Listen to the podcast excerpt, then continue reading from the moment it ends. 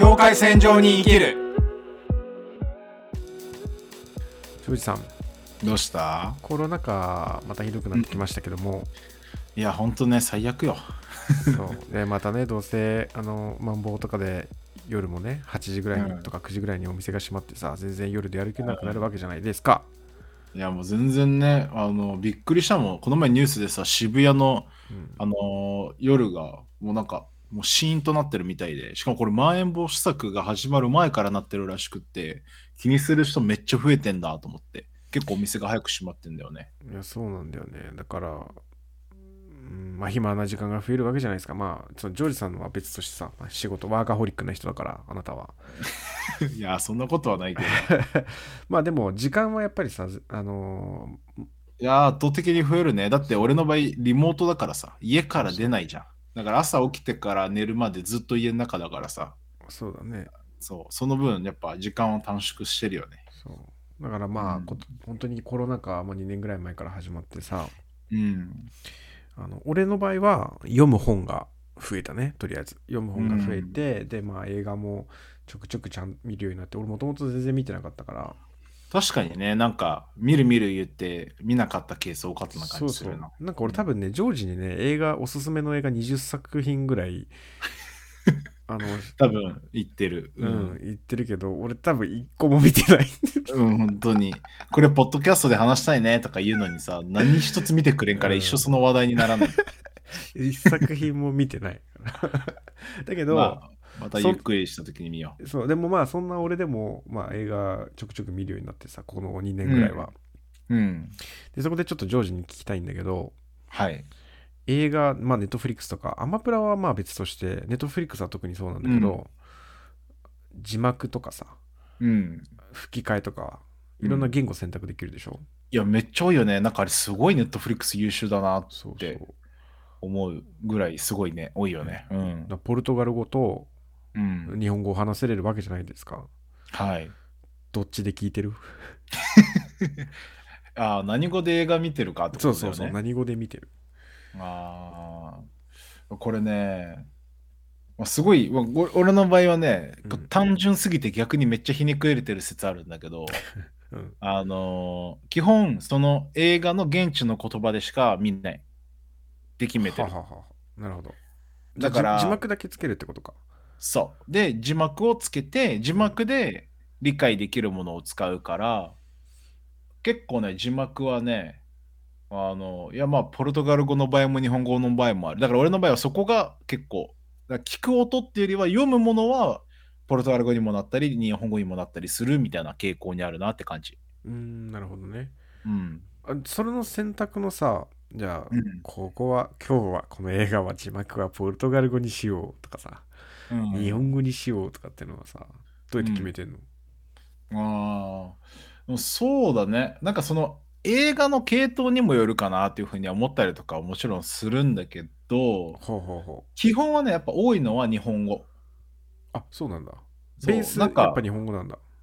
うん、なんかね、こだわりがあるわけじゃなくて、多分ね、日本にいるから、ネットフリックスの字幕が勝手に日本語にもう設定されてる感じがあるんだよね。それはある、うん、それはあるよ。そう。だからね、あの、てかさあてかさうん。あのブラジルでネットフリックス開いた時と日本でネットフリックス開いた時、作品ある作品全然違くない？うん、違うよ。あれあれ なんか嫌嫌だよねなんか全部一緒にすりゃいや、のにすごい、すごい嫌だ。あの、でもね、あれ、理由があって、うんあの、ブラジルとかの方が、あの、日本より映画出るのが早いんだよ。ああそうだねで、あの、多分その多分映画の放映権みたいなところの、あの、ものに、あの、あれによって、もうそうせざるを得ないみたいな感じだと思う。国によって違うみたいなね。しょうがないんだ。そう、だから例えば、ブラジルで出たから日本でも見れるってなったら、日本で映画見に行く人いないじゃん。だって先にネットフリックスで見た方が早いし、そうだね。みたいな、多分そういう、あああなるほどの、あれがあって出せてない感じなんだよね。だから必然的になんかそういうのもあって日本にいるから日本の,、うん。あの字幕のものが多いからうん。日本の字幕を選んでるっていうことかじゃあそうね。ポルトガル語の選択肢がある場合はポルトガル語を選ぶってこと？うんとね、基本、いやまあ、自分で選択をしようって思って、ポルトガル語で見れるようなもの、まあ見れるようなものっていうか、まあなんか基本的にはポルトガル語にするケースは多かったりするね。だ例えば俺あの、スーツっていう海外ドラマ大好きなんだけど、うんそれとかは全部ね、ポルトガル語で見てるね。あそうなんだうん。それこそさスーツなんてあのビジネスのさ、うんあのドラマでしょ？うん。難しそうだしなんならジョージは日本で仕事してるわけだからそう日本語での字幕で見た方がうん。良さげな雰囲気はあるけどあーそうではないんでもなんか結局さ、音で聞いてるわけじゃなくて、文字で読んでるから解釈は一緒なのよね。はあなるほどそう、だから、なんか音とかだったらさ、うんその日本語で喋ってるその喋り方とかさ、伝え方みたいなところはもしかしたら勉強になるかもしれないけど、読んでる感覚だったらあんまり変わらんじゃん。で、解釈は一緒だから。うんうんっていう意味で、なんか、確かね、スーツもともと実家にいる時に見始めてて、その時にあのポルトガル語で、両親とかもたまにちょっとちらっと見てたから、確かポルトガル語字幕で見て、なんかまあ家族と見たりとかすることもあったかなっていうので、多分ポルトガル語で始まったからずっとポルトガル語だったみたいな感じだと思う。あなるほどねそうそうそうだからもうわざわざ今更変える必要もないからもうそのままいってそうそうそうそう。うな面白いねとか、そういうのはよくあるけど、サミちゃんは？俺はね俺はあんま字幕では見ないんだけどうん。そうだねバラッバラなんだよね特にねないんだよねなんかその決まりが？そう決まりはなくってうん。ポルトガル語で見るときもあればうん。日本語で見るときもあるし。でそうなってくるとね声優さんのね、声優さんのことを覚えていくんだよねなんか。あのね、それ今話そうと思った。俺さ、前さ、シェアハウスみたいなとこ住んでたじゃん。ちょっと最近引っ越してあれだけど、うん。そのシェアハウスにね、声優の、あの、卵みたいな、そういう学校行ってる子がいて、はいはいはい。あのね、もう字幕でしか見んって言ってた。で、それが、まさに今、サミが言った、やっぱ声優さんの、うん。あの、この勉強みたいな。ところで、もう絶対に字幕で聞くみたいな。うん子がいて。吹き替え吹き替えってこと、あ、そうそうそう。ああ、ごめん、字幕じゃないな、吹き替えだ。うん。はいはいはいはい。で聞くっていう子がいて、いや、まさにそういうことあるだろうなって思った、今。そうね。声優さんも面白いけどうーんお俺がね個人的にすごい面白いなと思うのは例えばうん。字幕にしても、うん。あのふ吹き替えにしてもそうなんだけどなんかいろんな発見があるのよなんかあ日本語だとこういう風な会話だったんだとかさ、うん。ポルトガル語だと違うのにとかさなるほどね。そうそうそうただその単語を見ると違うんだけど文脈で見ると同じ理解なのようん。だからぜ全体を見るとあの吹き替えが違ってもなんか字幕が違っても大したさ差はないんだけどその一瞬の切り取りだけしてなるほどね。単語を見るとなんか全く別のシーンのような感じがするっていうか、ああ、やってみたことないけど、面白そうだね、それ。でその日本人の声優さんのなんか感情の込め方とブラジルのポルトガル語の声優さんの感情の込め方にも差があるわけよはいはいはいはいはいだ。からそこもねなんか不思議というかえ、あのさ、同じ映画とかをさ、3つの字幕、あの、吹き替えとかで見たことあるの？あのね2つか。あるんですよ。え、なんか、そう。例えば？えーっとねえーっと何の映画だったかな？なんか好きな映画があってっていうかそのあめちゃくちゃいいなって思った映画ってうん。結構ね何回も見るのよ俺は。うん。で特にあの激しいバトル系とか、うん。わ分かりやすいなんか善と悪がいてとかっていう、はいはいはい。分かりやすいものではなくてなんかこうちょっとテンポテンポテンポ感がちょっと遅くて、うんゆったりしてていろんなことを考えさせられるみたいな映画の場合ははいはい結構何回も見たりするのよ。で言っても例えばうん。何回も見ると飽きるじゃない。うん。飽きるね。だから吹き替えを変えるんよ。なるほど。そうそうそう。えでもいい使い方ですね。そうそうするとねなんかね結構面白く、面白いんだよねっていうそういう。もうボーダーならではの体験だよね。2つの文化、言葉を知っているような。そうねでねこれなんで聞いたかっていうのもああの一つあってうん。えっ、となんかねやっぱ、まあ、日本の社会の中で生きてるわけじゃないですか。はい。で実家にいた時とかっていうかはなんか学生の時まではうん。なんかねもっとどっぷりブラジルの文化に使ってたっていう感覚がすごくあってああ、なるほどね。そうそれはあのなんていうんだろう親とのう一緒に過ごす時間が多いとかもあるし、まあ、それに付随してさ親のか知り合いとかさうん。あのパパーティーじゃないけどなんかしバーベキューはいはいはい。とかを頻繁にやるからさブラジル人って、うんでそういう場でやっぱポルトガル語ももちろん使うし、うん。まあ、いろんなそういう接点があるわけなんだけど日本で、まあこんだけ、ね、俺ら日本語うまいとさうん。日本人の友達ももちろん多いし多いね。普通に仕事とか外でしていくとさどんどんどんどんどんどん日本との関わりが増えていくわけなんだけどうん。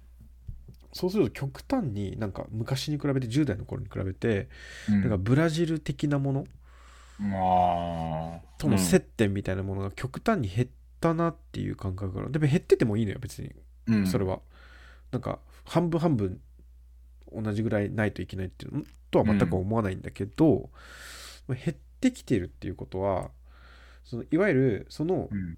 ブラジル的なもののうん。中にいる自分自身みたいなものがちょっとなくなってる感覚があるのね、なるほどね。そう。その多面的なわけじゃん人間ってさうん。例えば俺,、俺とジョージ俺とジョージの関わりの中にいる俺っていう存在と、はいはいはいはい。あの仕家族といる時のね、そうそうそう。サミーと。といろんなねあの、うん。まあそのなんて言うんだろうな。他の人とかさ異性であったりとか、そのさまざまな、あの自分っていうものがもうん。思ってるわけなんだけど、それ自体はなくならないけども、パイがあるわけじゃん。い今こね。この時期は、例えば仕事がいっぱいしてるから仕事の中での自分っていう面積がすごく多くてとかさ、うん。でそれそういうのを考えていくと今はそのうん。例えばブラジル的なものの面積が非常にちっちゃくなってる感じがあるんだ。ち。っちゃくなってる感じがする。なるほどね。で別にそれ焦りはないんだけどでも多分、その吹き替えポルトガル語で見るとかさうん。あとは俺だったらなんかブラジルの音楽聴くとかはいはいはい。なんかシュラスコ食べに行くとかうん。そのなんだブラジルののとの関係の中に存在する自分自身をうん。こうになんかこうスポットライト当ててるみたいな感覚があってその狭いパイでも当ててるような感覚があるってことか。そうそういるんだよそこに実際に自分のブラジル的な、うんあの感覚というかそれまあブラジル的っていうかなんていうの自分の中に,、おけるねうん。そのブラジルとの接点みたいなものをうん。あの絶やさない程度にスポットライト当ててるっていう感覚はあって、なるほどね。それのなんかまあ一番うーんラフにやってんのが多分俺吹き替えだなと思ってさ。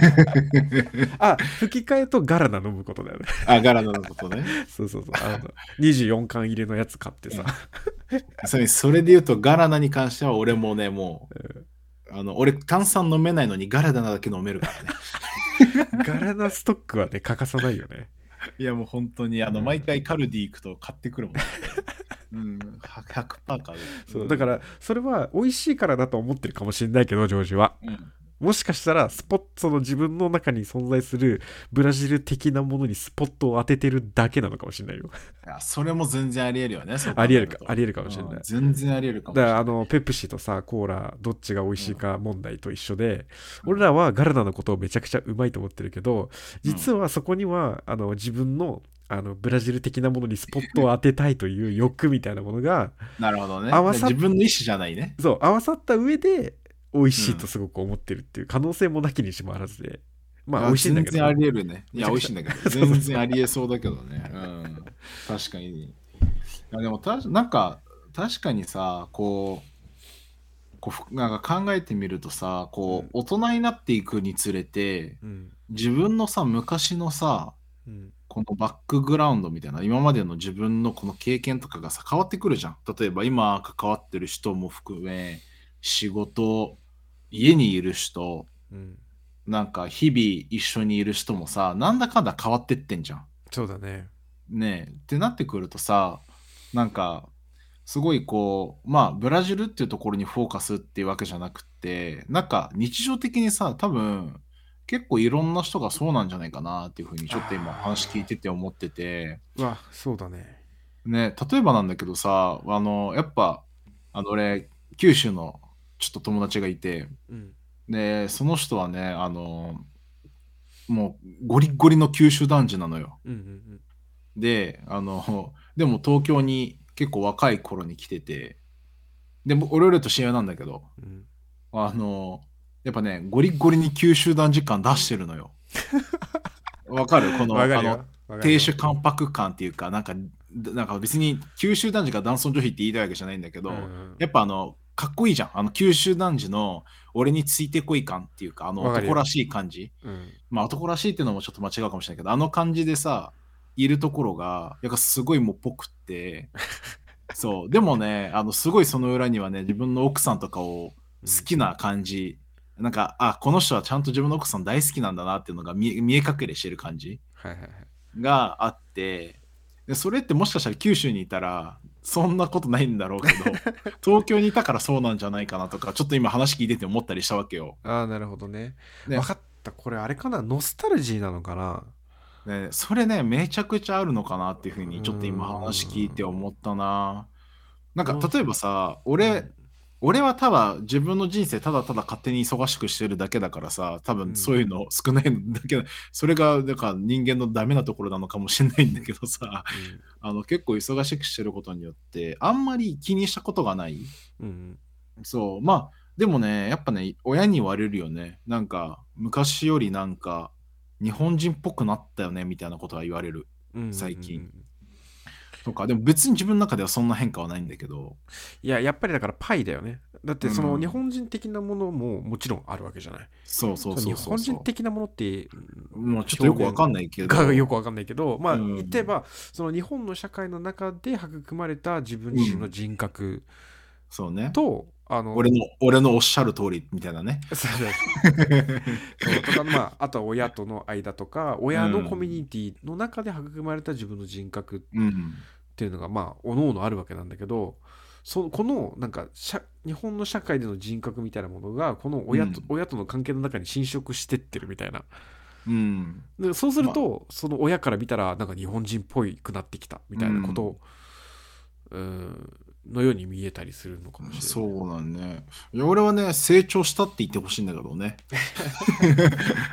いやね、だって、サミはわかるけどね、前よりはやっぱ、それはねわちゃわちゃしてないしねう。んなんか、自分でもたまに思うもん、俺、大人になったな、みたいな。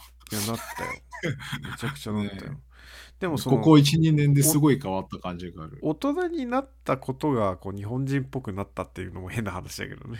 でもそうなんだよね。で、おだからとなしいっ、これてこ、とじゃない？だからジョージが。おとなしく見えるから、だから俺さ、うんブラジル帰った時にいつも思うんだけど、うんあの俺はさもともとおとなしいわけよそのブラジル人とか日本人とか関係なしに、俺はおとなしい人なのよ、うん。だから俺はおとなしくしてるとあのなんかなんていうんだいわゆるジャパニーズだからみたいな、シャシャイボーイみたいな感じのこうないじられ方をされるわけよブラジルでね、うん。いやみたいな。これが素です、みたいなね。そうそう日本人てか日本で生活してるからこうなんではなくてもともとこういう人が日本で生活してるだけなのよそう、いうことだよね。っていう感覚があって、うん。そうそうそうそう。だからそれがブラジルにいたとしても多分俺は静かな人だったし。うん。いや、俺もさ、いや、だからだからイメージがあるんだよ。だからブラジル人が、まあ、ブラジル人というかまあいや、でもね、これは、こう難しくって、いや、俺はね、両親がやっぱ俺から、俺、俺が両親から離れた期間がもうなんだかんだ言っても4年ぐらい経っててう、んで、あのーその間さ、月に1回とか、まあ、なんせ半年に1回とかしか会わない日々が増えていくし、距離も遠いからそんなに会わないだったりとか、はいはい。はいコロナ禍の時なんて多分ほぼ1年ぐらい会えんかったし、うん。とかをこういろいろこう考えると俺の考えは両親が俺を見る眼鏡が変わった気がするんだよ。なるほど。そうなんでかっていうとあの俺別にもともと実家にいた時にあのじゃあ実家にいる時の俺がめちゃくちゃなんか陽キャでわちゃわちゃしてるかっていうと 俺親といる時の俺ってえ超絶静かなのよ。いや陰キャぐらいのレベルで超静かでもともと。そんなになんか話すこともないし、なんか僕、まあ、俺、お父さんともともとめちゃくちゃ仲悪かったからね、昔は。そうだね。ね。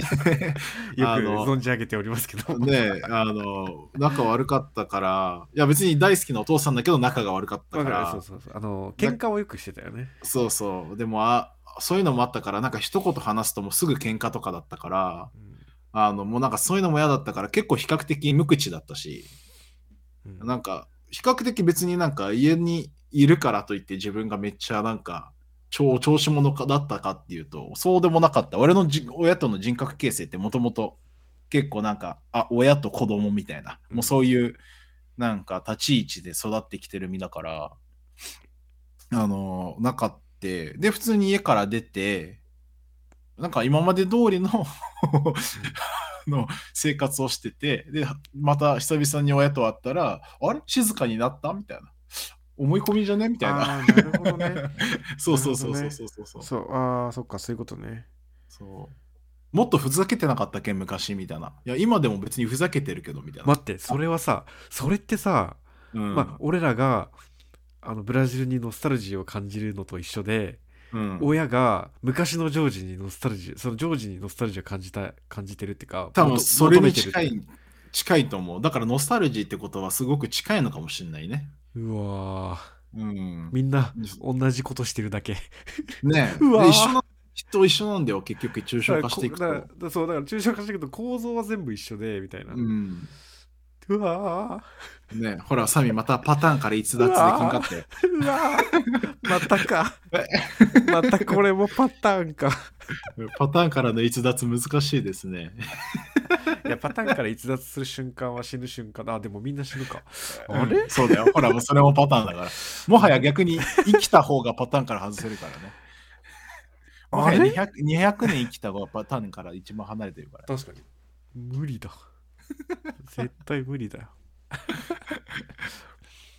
いやそう。と面かまあこう考えるとさ、やっぱ難しいね。だからこう昔、むかだから結構やっぱ結局比べるっていうことをしてるんじゃない、無意識の中で。って思った。うん例えばさ、そのパイが狭くなったってサミーは感じてるわけじゃん。俺はまあそう思う。ああなるほどね。昔これはの比較してるじゃん。そうだね。昔でもさな何かをさ見る見るっていうことはさ比較を絶対することない、もちろんだもちろん。だってさ、うん。その例えば俺がジョージをパッて見た時にうん。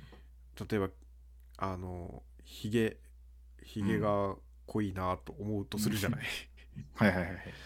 でもそれはさヒゲが濃くないこかった頃を知ってるからそう思うのであって、まあそうだね。そうだからそれは過去と現在を、まあ、比較、比較というかまあだから、ノスタルジーだよね。だから多分あの当時の、あの当時のジョージはこうだった。今のジョージはこうだった。その差分は何かっていう、そういう目線だよね。それはもうさそれはなんかやらないとかないじゃんいやもう本当に無意識の中で多分もう普通にやってることだから。いやだから悪いことではないと思うんだよね。うん。いやすごい、でもそれそれがあることによって逆にうん。バランスを取ろうとしてるってこともでバランスを取るってことはさそのうん。そのまあノスタルジーとかそのなんてなんて言うんだろうなそのいわゆる比較した時の足りなくなった部分とか、逆に多くなってしまった部分うん。をこう無意識にこう判断してうん。でその要素みたいなものをこう多めに取って、そのバランスを取ろうとしてるうん。じゃあ逆にそのバランスは何のために取ってるのかって話にもなってくるけどうん。そうだね。そうそうそうそ何のためなんだろうね。うねいや、俺さ、今、ふと思っててさ、うんこう考えてて、いや、俺ね、俺自分の中のブラジル人の比率が小さくなったって思ったこと特にないんだよね。うんなんか、俺が勝手に思い込みでそう思ってるだけなのかもしれない。これもまた意識の問題なのかもしれないんだけど、でも、ずっ、とキープしてるって感覚ってこと？全ての要素がうん、ずっと昔から自分の心境は変わっていないっていう感じ、ずっと。昔と全く同じ。だからじ自分の捉え方。だからずっと言ってるけど、俺結構、あのー多分ね、すんげえひねくれてるのよ、もうもはや人生に対して。うんすんげえひねくれてるから、あの、俺自分のことをブラジル人でも日本人でももうそういう部類にずっと昔からもう考えてないから、だからそもそも、あの、その多分、ひそれを比較することすら、もう放棄してるわけよ、多分意識の中で。いやそれはさあの例えば俺も別に自分自身のことをブラジル人とも日本人とも思思わないわけようん。でもそれはその俺個人の話だけど俺の体験そのものは別に別じゃん、それはうん。あのいわゆるこう純粋にさなんか数値化すると多分分かりやすいと思うんだけど例えばうん1年間の365日あったとして、そのうちの、まあ、半分はあのブラジル的なものと接していてうん。その残りの半分は日本人の友達と接していてうん。だったのが明らかに365日分の300日がもう日本語うん。カルチャーどっぷりでうん。60日だけ家族とかうん。うんブラジルの友達とかみたいな、っうん。ていう感じなのよ、うん。いや、わかるよ。そうそうそうそうっていうだけでももちろん自分自身がさ別にうん。なんなんなんかよくわかんないっていうかうん。そのブラジル人になりたいとも思わないし日本人になりたいとも別には思わないんだけど、うん。でもその自分の中にあったその何かというかそのいわゆるなるほどねノスタ。ルジーみたいなものをうんがこうなくなっていく感覚とそれを補充する感覚みたいな。ああ。いや、あれじゃない、サミーさ、大学時代真面目にブラジルさ、ブラジルと向き合ってきたからさ、真面目にブラジルと。あーね、だって真面目だったじゃん、当時なんて。ル自分のルーツとかさ、あいろいろ。ー、何？ちょっと考えすぎってこと？うん。って思ったり、いや、もちろんね、多分あると思うんだよ。多分これをじゃあ定量的にうん。数値分析して、うん。なんか行くってなると、もしかしたら何かしらの傾向は出てくるんだろうけど、でもなんか、こう、まそっか。わかったわ。思うんよね。わかったわかった。あのーこれ考えても別に特に意味がないことだからだ。うんああまあそうなんだよ、多分。うんそうなんだよね、そうそうきっと。で、多分そこ、そこさ、俺あるじゃん。あの、いや、俺、ね俺結構ね、俺の悪いとこでもあるんだけど、あの意味のないことを考えないことって結構あって。そうでもさ意味のあることと意味のないことなんていうのはさ結局はそのその人がどう思うかでさ変わるわけじゃないいやそうなんだよ。だからね、あの、だからそれはすごい素敵な要素なんだよ。うんだからめちゃくちゃ羨ましいって思う要素の反面、だからこそ多分俺まはあ、、別に考えなくてもいいかってことねそうなんかあんまり気にしたことがないっていうか、うん。なんか日常の中で自分のなんかこうなんか思いが変わったことってなくって、うん。あの俺いまだにだってずっと変わってないもんね。俺周りから影響されやすいから。うんあの例えばなんか普通に俺関西人と3日間いたら俺絶対関西弁喋るからねその後のな数日間は。みたいな。もうそういう性格だからもともとが。うん。だから、まずそこに人格がない感じなのよ、すべてにおいて。そう、だから、もうなんか、ひねくれてんだよね、多分だから。だからもう、すべて何でも吸収みたい な。感じになっちゃってるから、もしかしたら、サミーは考えすぎなのかなっていうふうに思っただけなのかもしれないんだけど、うんでも、その見方ってめっちゃ大事だなっていうふうに思って、うん。このさ、あの、俺の場合って、多分無意識の中でやっぱね、こう、探すこと、うん。求め、なんか、気づきを得ることとかも放棄しちゃってる気がしてて、最近。そう。あの、とサミーとかはさ、やっぱそう考えるじゃん、ふと。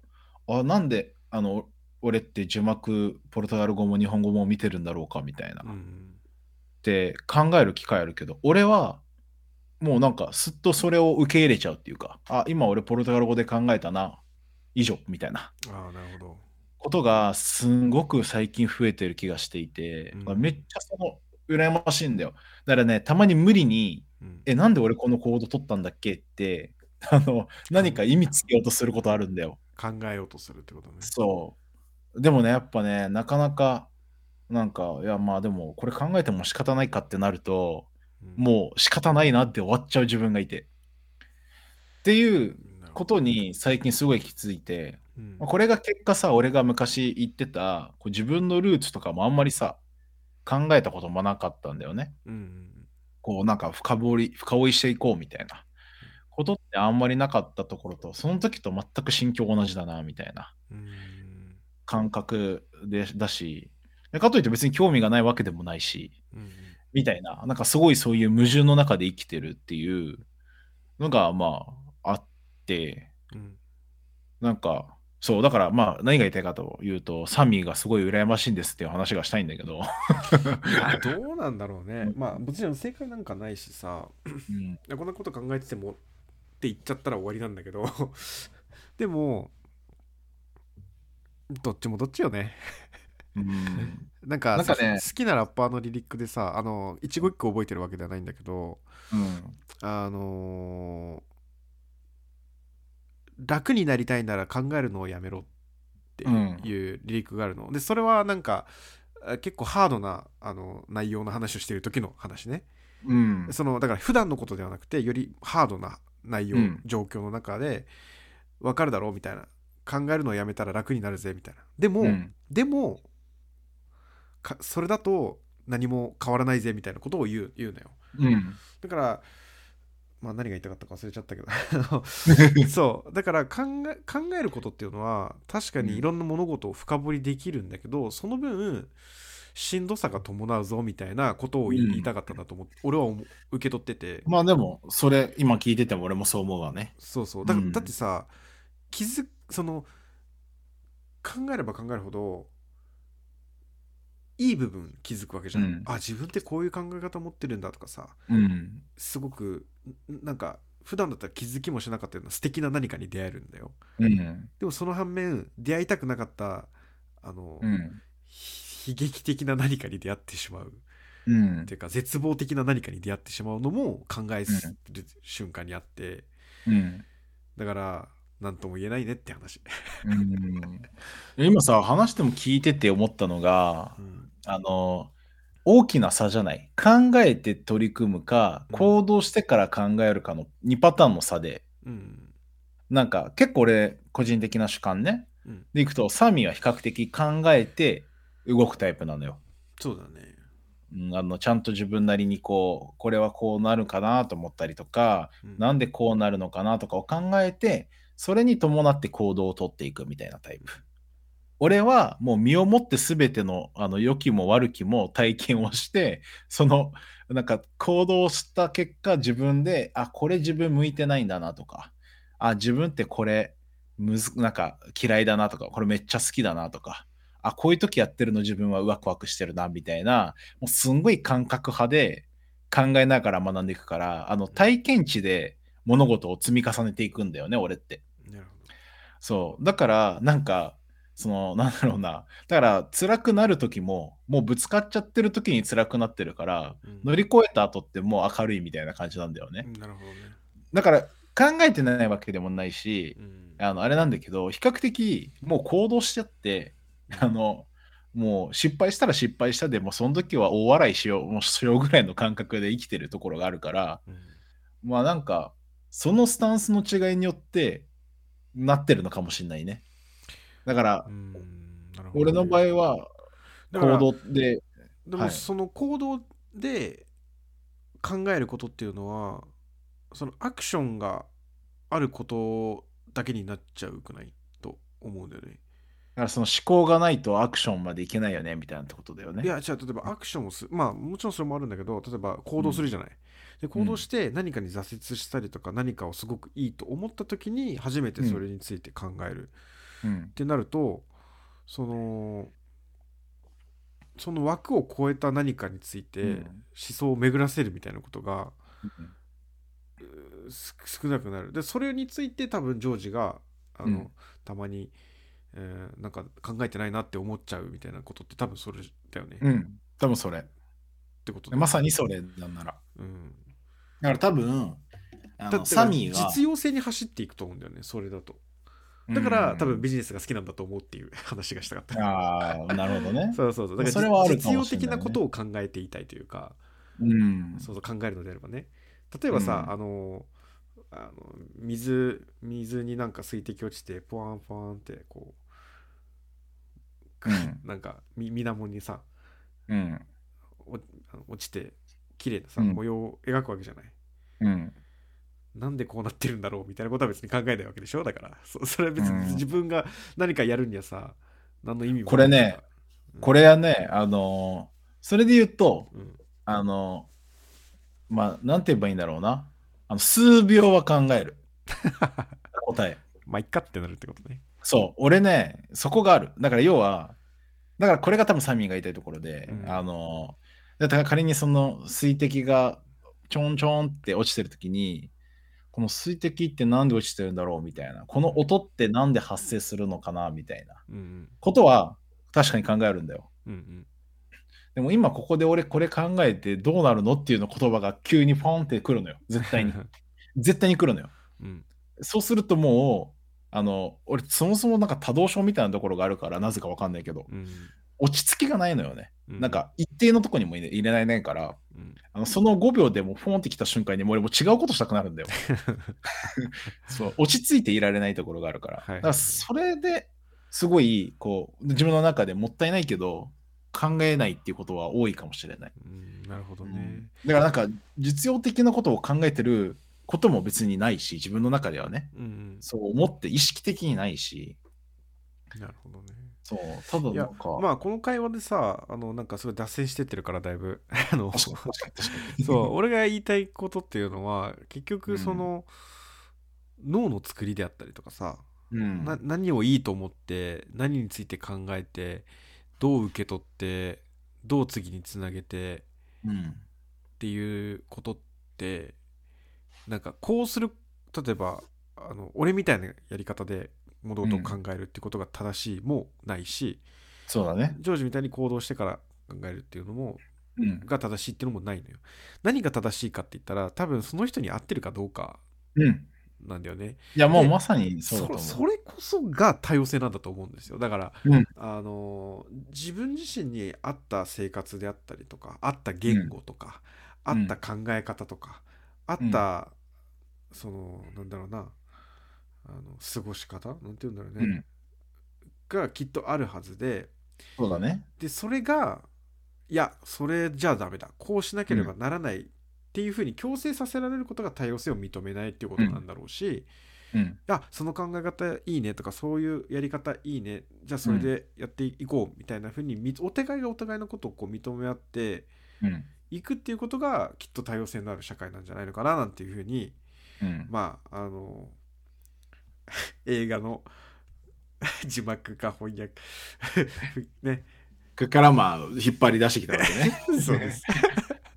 いやでもさ、いやまさにそうなんだよね。だからさ、ちょっと長くなるとあれだけど、うんなんか、すごいさ、感じるのよ。いや、今から話すことは別にあの悪いことではあるから、そこはちゃんと考えていかないといけないところではあるんだけれども、悪いこと喋るのちょっと待ってちょっと。悪いこと喋る俺はもう、うん。はっきりもの物申すっていうか、ちゃんと言いたいから。オッケーオッケー。だから、例えで言うと一番イメージが分かりやすいのが、うん。あの俺、あの、あれなんだよね、あの、セクハラとか、はいはいはい。残業とか、うん。そっち系のちょっと例えが一番なんかイメージが湧くなと思っていて、ほう。例えば、セクハラとか残業、まあ残業はちょっと、まあ、サビ残とかじゃ、無理やりな残業をパワハラ系の残業でちょっと例えたいんだけど、はいはいはい。これってさ、あの、すごい、まあ簡単に言うとやっちゃいけないことじゃん。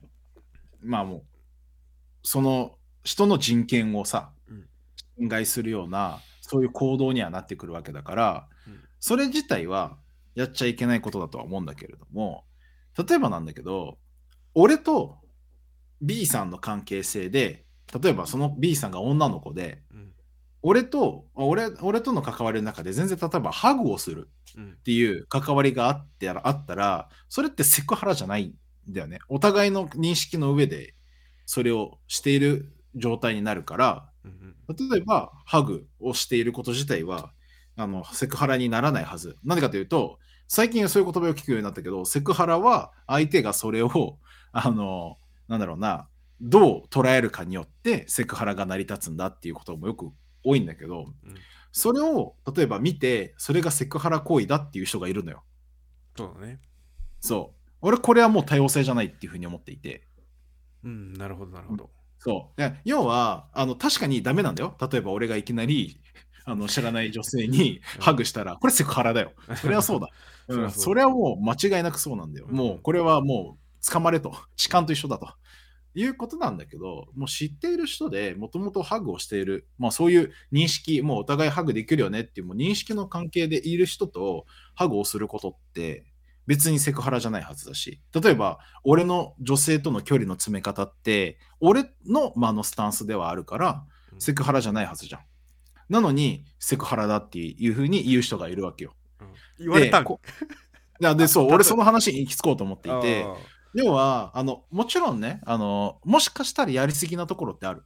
ーあ、の、わかんないよ。あの、俺はそう思ってないけど、もしかしたらそうじゃないっていう人もいるかもしれない。そしたらもうごめんなさいと。俺はもう素直に謝りたいところではあるんだけど、うん基本的にはなんか、もうそういう関係大丈夫だよねっていう人たちとなんかハグしたりとか、普通になんか距離近い距離でなんか話したりとかするケースもあって、昔、あの特に昔ね。うんその中で俺、し会社で2回ぐらい指摘食らってんだよね。ほそう、なんか距離近くね？みたいな。ううんそれ誰が言ったのかな？みたいな。それでもあなたの主観だよね？みたいな。俺はもうそういう関係なんだけどみたいな。うんところが、まあ全部じゃない。多分中には、あの、やらかしてるところもあるかもしれない。わかんない。あの、自分の意識の中ではやらかしてないけど、もしかしたらややらかしてるところあるかもしれない。そうしてやらかしてたらごめんなさいなんだけど、うんでもなんか、例えばその関係の中でなんか距離近くないとか言われるのって、なんか俺の人権を指定されてるな気分にもなるうんところでもある。っていうのが、あの、なんか、すごいイメージしやすい多様性の部分かなとか、まあ、あるのかなとか。うんあと仕事の部分とかでもそうなんだけどさ、俺仕事めっちゃ好きでずっとしてたい人なんだよね。うんうんみたいな俺に、いやもうなんか定時だから帰れっていうのも、もうストレスなわけよ。うんいや、なんか別に俺もう仕事終わってて、別にいいよ、じゃあ切るよみたいな。今ここで退勤するから仕事やらせてくれみたいな。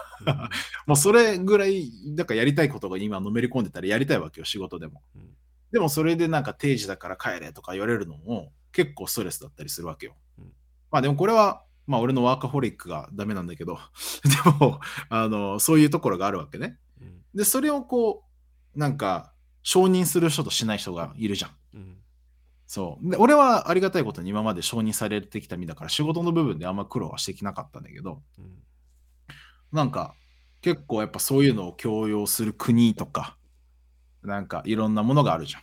うんだからそこをさ、改めて、もちろんダメなことはダメだっていうふうに俺も思う。例えばサビ残とか、無理に残業させるとか、うんもうなんか寝ないで仕事やれとか、もう案件取る、ま、あの取れなかったら、あのお前はクビだぐらいのさ、精神論とか、そういうのも全然ダメなんだよ。絶対ダメだと思う。なんだけど、なんか、もなんか難しいんですよ、ここは。もう敬語になっちゃったけど。でも、結構、やっぱこの多様性っていうところを考えていくと、なんか、そういうところってすんげえ難しいんだろうなって思いつつ、でもやっぱ、一人一人を見ていくみたいなところも大事なんじゃないかなって思ったりとか。なんか俺の場合はね、問題はね、全部なんか似たような風に捉えちゃうっていうね、悪い癖があるから。うんうん。あんま良くないところもあるんだけど。でもなんか、感覚の話ね。別に、事実としては構造的にやるためにはそうなるに仕方がないのも理解できるし、あのー感覚的な話でいくと、なんか、セクハラしてない両、おお互い、すごいなんか、もともとそういう仲いい関係なのに、あいつはセクハラだって指さされてる感じに近いんだろうなって思って、うん。そ難しいとこだけどね。難しいね。まあそれね俺割となんか言いたいこといっぱいあるんだけど。うん、今日じゃないね。もうねなんなんとね40分超えてるんですよ収録超えたんだ、そんなに。40数分経ってるんで。本当だ。ちょっとここら辺で。切りたいと思うんですけど。はい。どうですか？大丈夫ですか？切っちゃっても。いや、もちんろん。言い言い足りないことがあれば。いえいえ、全然言い足りないことはないですよ。まあ、別にあくまでもあ俺の感覚の話だから、あうだね。こうそこの構造とかうん。に関して何か意義があるわけではなくって。う。ん。いやすごい言いたいことはわわかる。うん。わかるけどなんか割とねなんかなんて言えばいいんだろうな。その難しい話ではあるなと思うんだよね。それって。特にうんセクハラとかパワハラとかさ、とかでそれを言う言う側の人とかって結局なんか多様性、まあ前も話をしたけどさ多様性という話をしだすと行き着くところうん。結局何も言えない世界になるっていうかいや、ほんとそそう、うんでうーんセクハラとかパワハラもさする側は多分常にこれはパワハラだとかこれはセクハラだと思ってやってないわけよう。うん。例えばおじさんが若い女性に、そうだね。えー何かをするときに例えばスキンシップだと思ってやってる場合があるわけ、うん。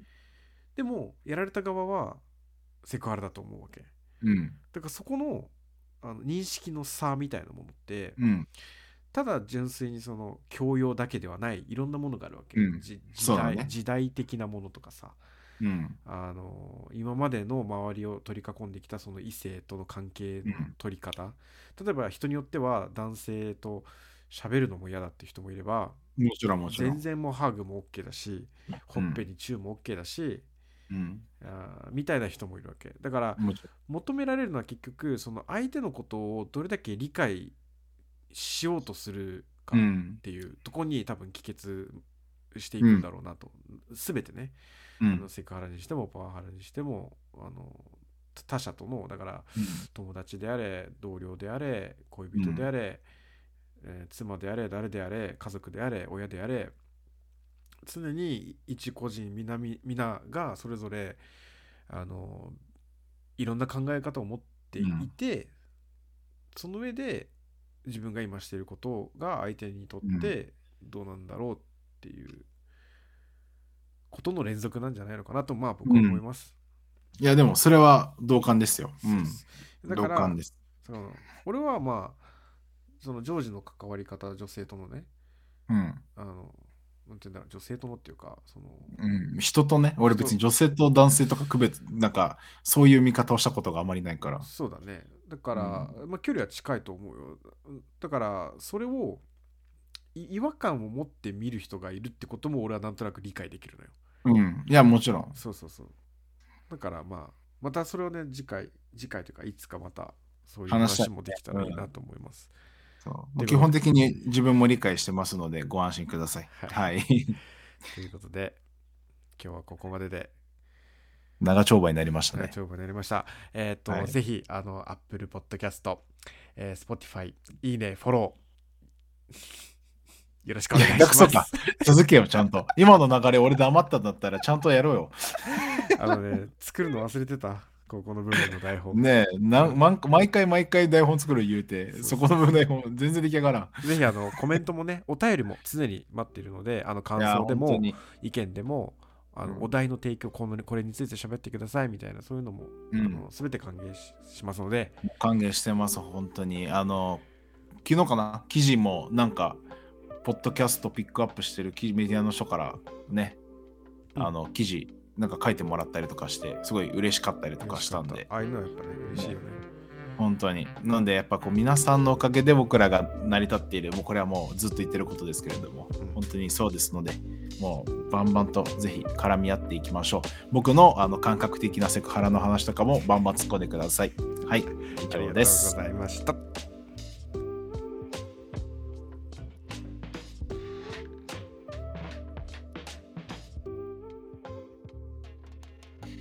アフタートークトゥトゥルトゥトゥトゥトゥトゥトゥトゥ長丁場の収録でもアフタートークを撮りたいというね、いやね、俺は断ったんですよ。うん、で俺は1分でいいからアフタートーク撮ろうよって言っているけど俺らが1分で終わったことあるかそうっすね先週忙しかったねいや、マジで。俺、この土日ほぼ寝てなくて、2日で多分睡眠時間4時間とかだった。やっぱ いや本当にななんか今年さ忙しいよねずっと俺もそうそうだしさジョージもそうだし、うんそうだね、時確かに。間が時間が足らない今年って言ってもまだ1ヶ月経ったばっかだからね。いや本当そうだけど、ね今年だからさ幸先がねでさ、うん今年に入ってからなんだけどうん。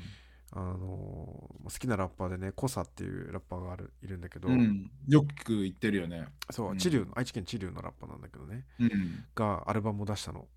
うん。でそのアルバムがもう最高でさもう全曲いいんだけど、うん。まあ、とりあえず良かったの。めちゃくちゃ。うわもうど初発からこんないいアルバム出てうわ最高じゃんと思ってたら宇多田ヒカルが新しいアルバム出して でちょっと待ってよってなってさなんか1月忙しいでしょ、うん。でやばいアルバムがもう2作も出てるでしょ？はいはい もう忙しいなと。もうとりあえず。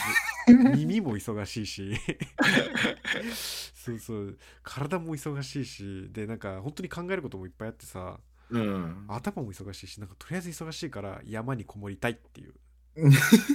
とりあえず山にこもりたいってそれは忙しい前からずっと言ってることですね。そうもう本当にす、今すぐ山に行きたい いやでもやっぱサミーそうだよね。あのやっぱなんかこう自分の時間っていうか何もしてない時間がどんめちゃくちゃ大事な人だもんね。そうね一人のまあいろんな人と喋るのも好きだしあのねあのこの人と一緒に時間過ごしたいなっていう人もいるけどうん。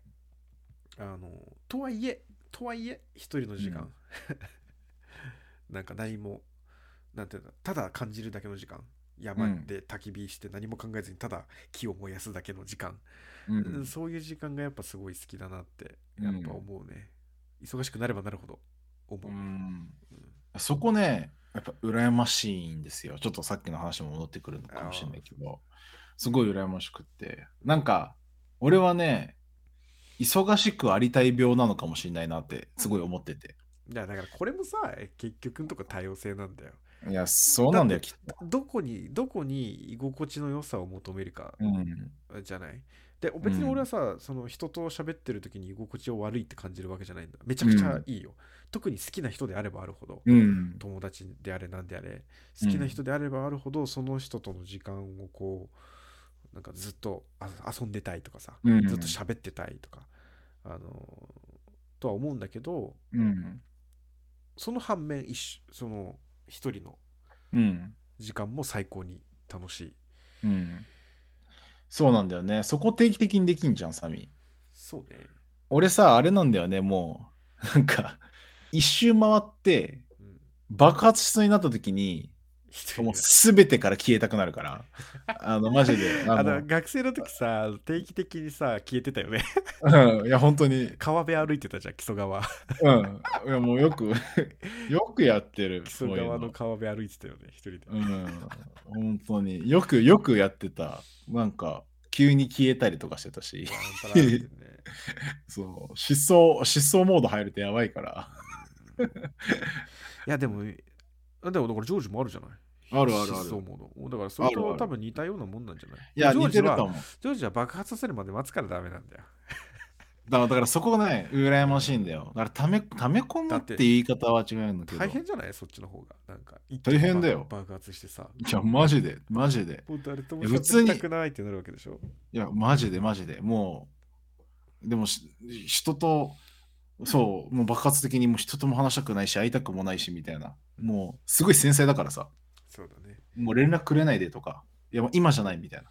え、マジで、いや、マジで、いや、なこれ、マジで？普通の話ね。別になんか重たくしたわけじゃないけど、普通に何回も、俺生きてる意味あんのかなとか思う時あるから、そこまで落ちると。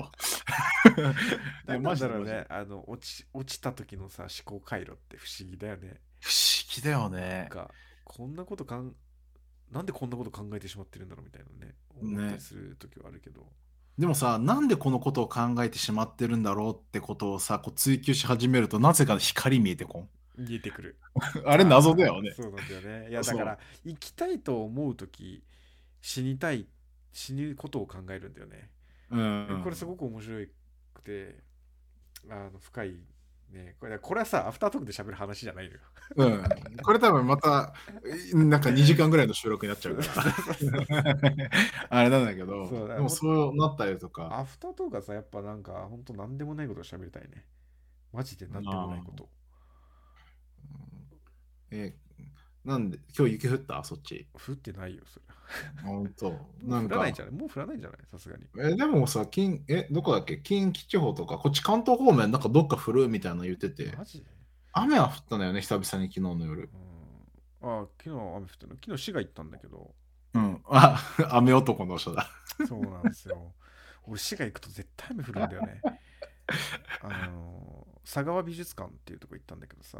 うんどうだった？いや最高だったね。あのその最高だったんだけど唯一足りなかったのは日差し、えなどんな何をやってたの？えっといやもともと常設のさあの、うん。展示だけしか見見に行ってなくてなんかうん。他にね、やってたんだけど結構子供向けのうん。なんか光で遊ぶ系のさ展示があってそっちは行ってなくてもともと平山さんっていう人東京芸術大学の学長やってた人の作品をメインに置いてる。なるほどなるほど。あの作家作家ってかあの絵描きの人なんだけど、うん。画家さんね。画家そうそうそう。がそれがメインでそれを見に行ったんだけど、うん。なんか面白いさ部屋があってまあ平山さんの作品はもちろん良かった。めちゃくちゃ良かったんだけどうん。なんかちょっと半半分地下みたいなところがあってうん。でその美術館の周りが水でさ覆われてるのよ。なんか池みたいな感じの。水の上に浮いてるみたいな感じなの。うん。でその半地下のところはだからその日差しがうまく入るように設計されてうて、ん。で水が上に水が通ってるから、うん。その日差しの角度とか当たり方によってその下のその半地下の中中ね。その俺らが入るところの中で、なるほどね。そのまあ日差しでこう日差しが揺れたりするわけよ。あの日差、うん。水を通した日差しだから、うん。でそれが時間とともにどんどん変化していくのを見て楽しむみたいな場所があるんだけどいい。そう。めっちゃ雨だったから何の変化もない。ただの水に水がぶつかってるだけみたいな。いやだから日差しがないからずっと同じ白色なのよ。だから何も変化がないの。えーと思ってさもう。めっちゃ楽しみにしてたのにと思って。野外向いてないな本当。いやなんなら屋内だけどな。あそっかもはやね。いやそんな感じ。だからもう一回ちょっとリベンジしたいなって思いました、うん。いいですね。俺もちょっとそろそろ引っ越しも落ち着いてきたし、うん。行きたいね美術館とか。ねちょっとまた。うん。そうそう。ぜひ。まあ今週もまた。や頑張っていきましょっていきましょう